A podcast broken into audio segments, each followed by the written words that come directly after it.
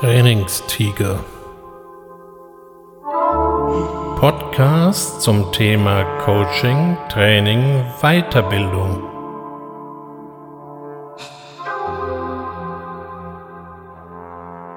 Herzlich willkommen im Trainingstiger.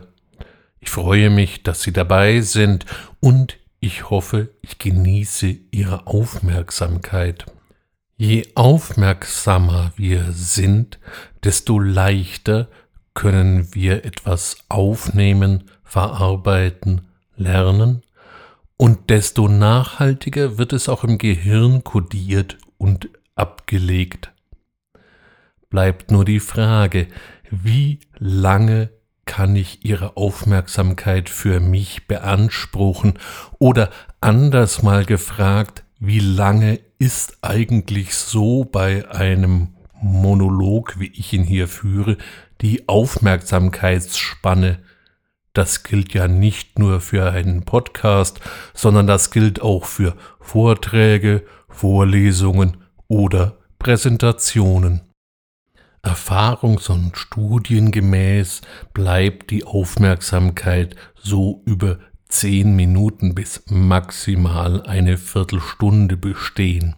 Dies ist auch ein Grund, weswegen der Podcast vom Trainingstiger auch immer nur eine Viertelstunde dauert. Ich habe mir im Vorfeld einen Haufen Podcasts angehört und angesehen und oft dachte ich mir, um Himmels willen, wer soll das hören? Da geht ein Podcast über 45 bis 90 Minuten. Na, das wird schwierig mit der Aufmerksamkeitsspanne. Und auch mir selber ging es immer so, dass ich so nach circa zehn Minuten, Viertelstunde bemerkte, dass meine Aufmerksamkeit eben auch nachließ, meine Gedanken fingen an abzuschweifen, das Thema konnte durchaus spannend, interessant und wichtig sein, trotzdem konnte ich mich nicht mehr so lange und ausgiebig konzentrieren. Jetzt mag der ein oder andere Zivilisationskritiker seine Stimme erheben und was von Reizüberflutung erzählen. Aber ich kann Ihnen versichern, die Aufmerksamkeitsspanne war früher auch nicht besser. Denn während Sie mir gerade zuhören, feuern Millionen von sensorischen Neuronen, also Nervenzellen, ihre Impulse an das Gehirn ab. Davon kommt nur ein Bruchteil wirklich in ihrem Bewusstsein an, das heißt, das nehmen sie aktiv wahr, trotzdem sind sie alle da. Was wir wahrnehmen und was nicht, das lässt sich problemlos verschieben. Manchmal verschiebt sich das auch eher unfreiwillig und eher unerfreulich. Konnten Sie nachts schon mal wegen einem irgendwo tropfenden Wasserhahn nicht schlafen? Der Ehrenrettung für den Wasserhahn sei an dieser Stelle angemerkt, der hat nicht angefangen zu tropfen, um Sie zu ärgern, der tat das schon den ganzen Tag, Sie haben es vielleicht auch gesehen, Sie haben es wahrgenommen, mehr oder weniger deutlich, sich vielleicht auch die Gedanken gemacht, ups, da muss ich was tun, aber wurden dann wieder entsprechend abgelenkt. Und jetzt in der Nacht sind die Reize von außen scheinbar weniger. Scheinbar deshalb, weil wenn man sich mal überlegt, welche Eindrücke wir gleichzeitig alle erfahren, haben Sie schon mal gespürt, wie die Matratze sich an Ihren Körper anschmiegt? Sie spüren das Gewicht Ihrer Bettdecke, Sie spüren, wie warm oder kalt es ist. Wenn Sie das Fenster offen haben, dann hören Sie vielleicht draußen auch Geräusche. Also nach wie vor, es gibt einen Haufen Signale, die auf Sie einprasseln. Aber Ihre Aufmerksamkeit fängt sich an, auf ein Geräusch einzuschießen, und das ist dieser tropfende Wasserhahn. Und weil sich ihre Aufmerksamkeit jetzt plötzlich auf diesen vermaledeiten Wasserhahn fokussiert, wird er lauter und lauter. Man wundert sich schon, dass es nicht zu einer Ruhestörungsklage der Nachbarn kam. Diesen unsäglichen Lärm kann man doch nicht überhören. Dabei ist es alles nur eine Frage, worauf sich Ihre Aufmerksamkeit gerade fokussiert.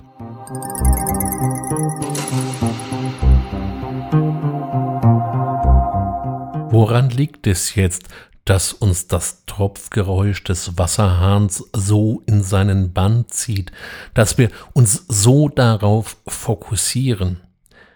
Es ist ein gleichmäßig wiederkommendes Geräusch.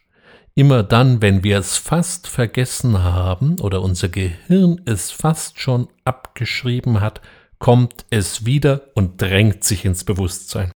Wenn draußen an Ihrem Haus ein Bach vorbei fließt, dann ist es ein gleichmäßiges Geräusch und das wirkt häufig beruhigender vor allem wenn es draußen ist, wenn Sie das gleiche Geräusch meinen aus Ihrem Wohnzimmer zu hören, würde Sie das wahrscheinlich auch sehr schnell fokussieren und dann eher beunruhigen. Welche Signale es in unser Bewusstsein schaffen, wer hier also Sendezeit bekommt, das entscheiden wir anhand von unseren Interessen oder auch anhand von Erinnerungen. So ist eben ein vorbeifließender Bach draußen eher beruhigend und das gleiche Geräusch im Wohnzimmer wird als ortsfremdes Geräusch wahrgenommen und wirkt entsprechend bedrohlich und löst die entsprechende Fokussierung aus. Bei dem Podcast oder einem Vortrag oder einer Vorlesung ist es ganz ähnlich. Nach zehn Minuten wissen wir, was ist das für ein Geräusch und unser Bewusstsein guckt sich mal um, was es sonst noch Interessantes Neues gibt. Dessen sollte sich der Vortragende bewusst sein und es ist wichtig, dass er also am Ende von zehn Minuten sich etwas überlegt hat, wie er sich die nächsten zehn Minuten Aufmerksamkeit von seinem Publikum kaufen kann. Es gibt dabei noch ein paar Aspekte, die es eben dem Rezipienten auch leicht machen, Aufmerksamkeit zu halten. Da wäre zum Beispiel schon mal unser Gehirn.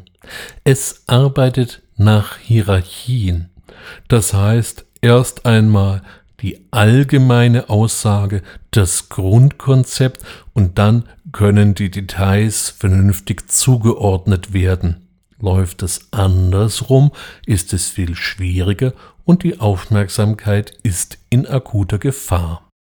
Ein weiterer Aspekt sind Wegmarken. Wo stehen wir gerade?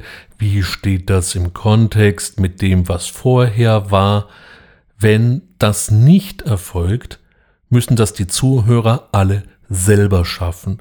Das heißt, sie sind auf der einen Seite mit der Zuordnung und Anordnung beschäftigt und auf der anderen Seite versuchen sie aber auch noch Neues aufzunehmen. Und lassen Sie sich an dieser Stelle nichts einreden. Multitasking ist bezüglich der Aufmerksamkeit ein Mythos. Unser Gehirn arbeitet sequenziell. Das heißt, eines nach dem anderen. Da kann es natürlich schon mal sein, dass man hin und her springt, aber dann muss man wieder schauen, wo war man stehen geblieben. Das geht auf Dauer nicht gut und kostet Aufmerksamkeit. Wenn wir diese grundlegenden Eigenschaften schon mal berücksichtigt haben, dann haben wir es als Vortragende leicht, die Zuhörer jetzt am Haken zu halten. Eine Form eines solchen Hakens kann sein, dass Sie bei Ihren Zuhörern ein Gefühl auslösen. Das kann Fröhlichkeit sein, Gelächter, Unglauben oder auch Mitleid. Wichtig ist nur, dass Sie das Ganze themenrelevant setzen. Also wenn Sie alle zehn Minuten in einer sonst eher trockenen Vorlesung einen Witz erzählen, der völlig aus dem Rahmen fällt, dann kommen Ihnen Ihre Zuschauer sehr schnell drauf, was Sie da treiben. Und außerdem wirkt dann Ihr Vortrag irgendwie zusammenhanglos.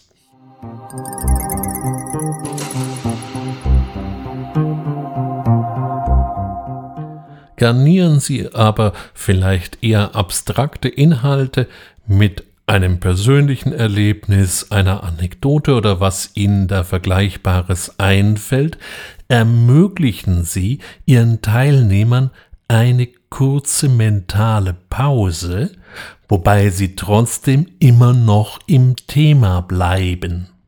Mit einem solchen Haken schaffen Sie Abschnitte, Sie gliedern sozusagen Ihren Vortrag. Wichtig ist darüber hinaus, dass Sie sich auch entsprechend unterbrechungsfreie Räume schaffen. Ich führe bei meinen Trainings immer am Anfang grundlegende Spielregeln ein und eine dieser grundlegenden Spielregeln lautet Handy aus bzw. ruhig stellen. Denn wenn ein solches Mobiltelefon mitten in der Arbeit plötzlich pinkt, grunzt, pfeift oder sonst irgendein Geräusch von sich gibt, entzieht es nicht nur dem jeweils Betroffenen die Aufmerksamkeit, sondern eben auch allen anderen. Und es ist wie bei unserem eingangs erwähnten Wassertropfen. Dieses kleine Geräusch sorgt für eine Verschiebung unserer Aufmerksamkeit. Es ist anders, es ist neu und es wird in dem Moment als ortsfremd empfunden und schon sind alle darauf konzentriert. Das gilt auch eben für kleine, unscheinbare Geräusche wie Vibrationsalarme von eingesteckten Handys. Die Qualität von unterbrechungsfreien Zonen gilt übrigens auch für Sie alleine. Wenn Sie wirklich etwas schaffen oder bewegen wollen, schaffen Sie sich solche Zonen. Schalten Sie Ihr Handy aus oder so signalarm wie es eben geht. Auch das übliche E-Mail Bing kann dabei durchaus störend sein. Sehen Sie zu, dass Sie es deaktivieren. Ich erinnere mich an dieser Stelle an einen Kollegen, der statt dem Bing ein unauffälliges Räuspern ein in seinen Computer eingespielt hatte. Das ist zwar als Signal zweifellos originell, hilft allerdings nicht, weil, wir haben es ja gesehen, wir reagieren auch auf kleine unauffällige Geräusche und schon verschiebt sich unsere Aufmerksamkeit. Ich weiß, das ist im Berufsleben keinesfalls einfach, Manche Menschen weichen dann eben auf den späten Abend oder auch auf den ganz frühen Morgen aus, weil sie dann wissen, sie werden nicht gestört. Wer telefoniert noch unbedingt um 22 Uhr oder um 5 Uhr morgens? An dieser Stelle werden dann immer gerne Vorbilder zitiert, wie Elon Musk oder Richard Branson, die angeblich so ausgeprägte Frühaufsteher sind. Das ist allerdings von Mensch zu Mensch verschieden, wer hier wirklich Leistung abrufen kann und aufmerksam arbeiten könne. An dieser Stelle empfehle ich Ihnen vielleicht nochmal die Episode zum Thema Schlaf. Auch wenn Sie ansonsten gut schlafen können, könnten Sie hiervon profitieren. Doch bevor Sie sich jetzt mit Feuereifer in die nächste Folge stürzen, machen Sie vielleicht eine kurze Pause, um sich dann wieder anzuhören, was Trainingstiger so zu sagen hat. Ihre Aufmerksamkeit wird es Ihnen danken. Ich freue mich in jedem Fall, wenn Sie mir jetzt bis hierher gefolgt sind und wünsche Ihnen, ganz egal, ob sie weiterhören oder sich anderen Aufgaben zuwenden, eine gute Zeit, freue mich auf ein Wiederhören. Bis bald, ihr Ulrich Wössner.